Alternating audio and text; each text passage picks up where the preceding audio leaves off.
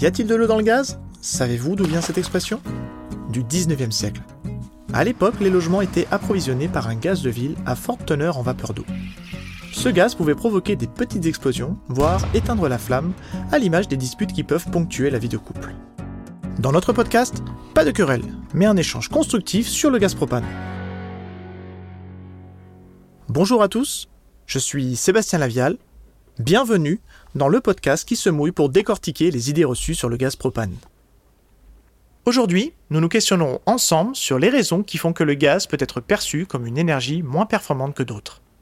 La performance d'une énergie est souvent un critère clé quand on choisit son installation, mais peu de personnes savent comment la définir réellement.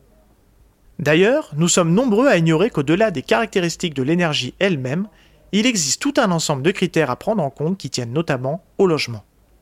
Tentons d'y voir un peu plus clair avec notre expert Damien Paul, spécialiste de la chaudière gaz chez Wiesmann. Bonjour Damien. Bonjour Sébastien. Pour commencer, pourquoi s'intéresser à la performance d'une énergie? La performance énergétique joue forcément sur la quantité d'énergie que consomme chaque année une maison. Et ça joue donc sur les dépenses associées. La performance énergétique d'une maison dépend de trois critères.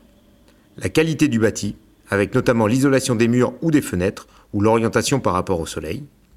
La qualité de l'installation énergétique, qui dépend en particulier de la chaudière et des radiateurs ou des planchers chauffants. Le rendement de l'énergie. Il est donc utile d'envisager un état des lieux de la performance énergétique de sa maison. Souvent, ce bilan a lieu quand la famille entreprend une démarche de rénovation. Cela permet d'identifier dès le départ les points de faiblesse de l'installation et d'entamer des travaux si besoin. Le changement d'énergie peut être une des pistes d'amélioration identifiées parmi d'autres. Quand cette piste est envisagée, il faut alors se poser la question de la puissance calorifique des différentes énergies qui s'offrent à vous. Pouvez-vous nous expliquer ce qu'est la puissance calorifique? C'est l'indicateur qui permet de mesurer la performance d'une énergie. Bien sûr, l'énergie seule ne suffit pas à être performante. Et il faut toujours se poser la question des équipements associés, comme la chaudière gaz par exemple. Mais nous en parlerons plus tard dans cet épisode. Concernant la puissance calorifique, vous entendrez peut-être aussi parler du pouvoir calorifique ou du pouvoir de chauffe. En résumé, il s'agit de la quantité de chauffage générée par une énergie donnée, sur une durée donnée et pour une quantité donnée. Vous pouvez nous en dire plus? C'est une partie un peu technique, alors je vais essayer de simplifier au maximum. Le pouvoir de chauffe peut être défini par deux indicateurs. Le pouvoir calorifique inférieur, avec le sigle PCI. Il s'agit de la quantité d'énergie libérée lors de la combustion. Cela concerne les combustibles au sens large, comme les gaz, les fuels, ou les bois-bûches, ou même les granulés. On exprime ce PCI en kWh afin de pouvoir comparer aussi avec d'autres énergies comme l'électricité par exemple.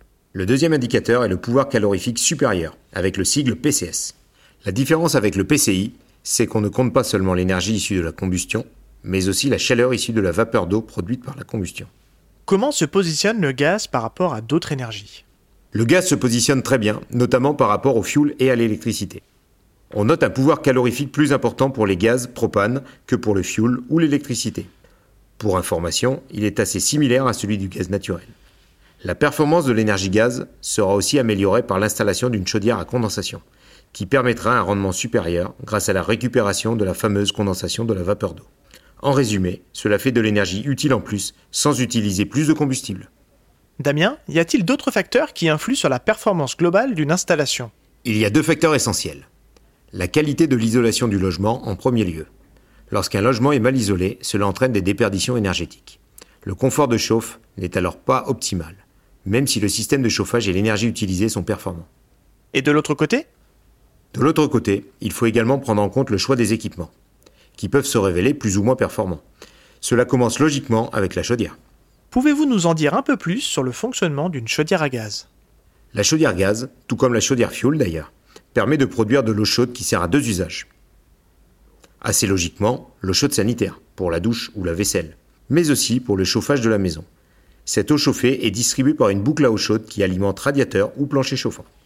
Le fonctionnement d'une chaudière classique est simple. Le combustible est brûlé par la chaudière. Cela produit de la chaleur qui chauffe de l'eau. L'eau chaude est ensuite distribuée jusqu'au convecteur ou au robinet d'eau via des tuyaux. Ce type de chaudière simple n'est plus installé aujourd'hui, car des modèles plus performants existent depuis plusieurs années. Ce sont les chaudières THPE, pour très haute performance énergétique. Comment comparer ces deux types de chaudières? Contrairement aux chaudières classiques, les chaudières THPE ont la particularité de réutiliser la vapeur d'eau contenue dans la fumée produite pendant la combustion, afin de la réutiliser pour chauffer l'eau. Elle récupère donc le maximum de chaleur afin d'économiser l'énergie combustible. Et ce n'est pas négligeable. Avec ce type de chaudière, on peut utiliser 10 à 25% de gaz en moins pour la même quantité de chaleur produite. Damien, est-ce qu'il existe un indicateur qui permet de mettre en comparaison les différents types de chaudières? On peut parler du rendement des chaudières grâce à l'indice ETAS, mis en place en 2015. Il s'agit d'un indice d'efficacité énergétique saisonnière. Il aide à prévoir le rendement d'une chaudière sur un cycle d'un an, selon ses conditions d'utilisation, comme par exemple la température extérieure. L'ETAS concerne les chaudières gaz, fuel ou bois, les pompes à chaleur ou l'énergie solaire. Grâce à cet indice, les consommateurs peuvent anticiper leurs dépenses énergétiques et surtout comparer les différents modèles entre eux. Si je comprends bien, les chaudières THPE sont donc plus intéressantes grâce à leur rendement plus élevé. Mais de quoi parle-t-on précisément? Quelles sont les différentes technologies qui existent sur le marché? Il y a deux principaux types de chaudières THPE, la chaudière à condensation ou la chaudière à micro-cogénération.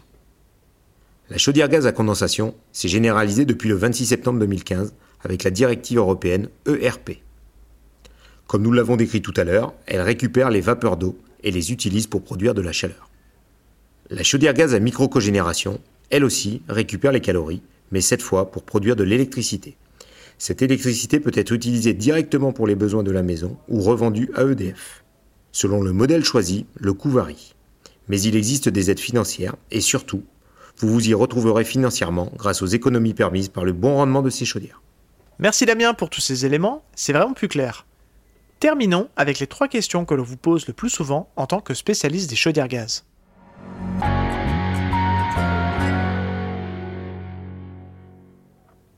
Première question. Pourquoi privilégiez-vous les chaudières fonctionnant au gaz lorsque vous intervenez dans des maisons à la campagne?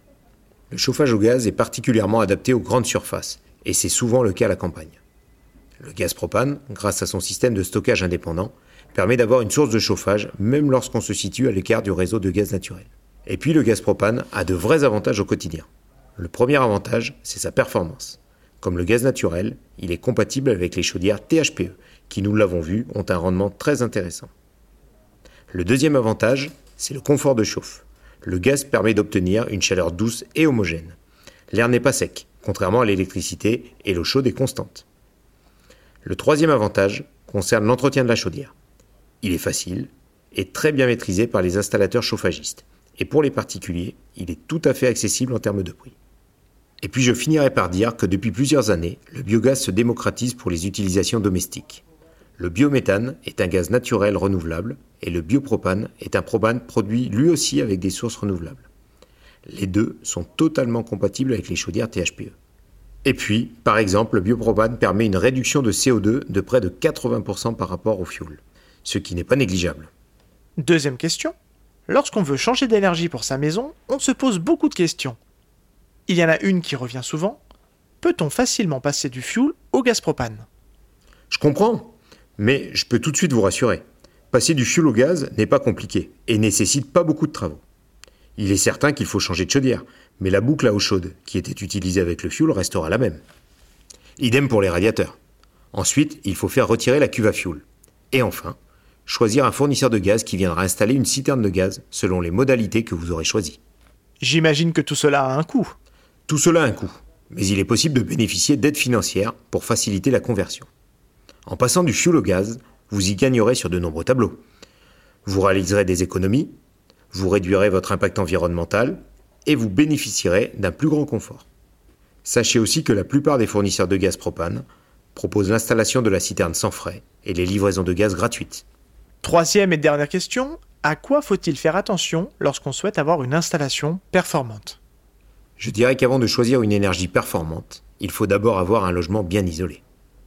Avant de réaliser les travaux, il faut donc prendre le temps de diagnostiquer son habitation par exemple au moyen de l'étude thermique ou du diagnostic de performance énergétique. Vient ensuite le choix de l'énergie et des équipements de chauffe. En fonction des usages souhaités, de la température recherchée ou des habitudes de vie, le type d'installation ne sera pas le même.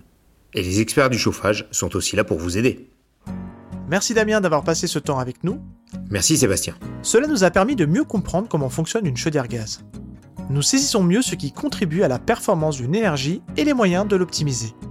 Cette série d'épisodes consacrés aux idées reçues sur le gaz propane est maintenant terminée.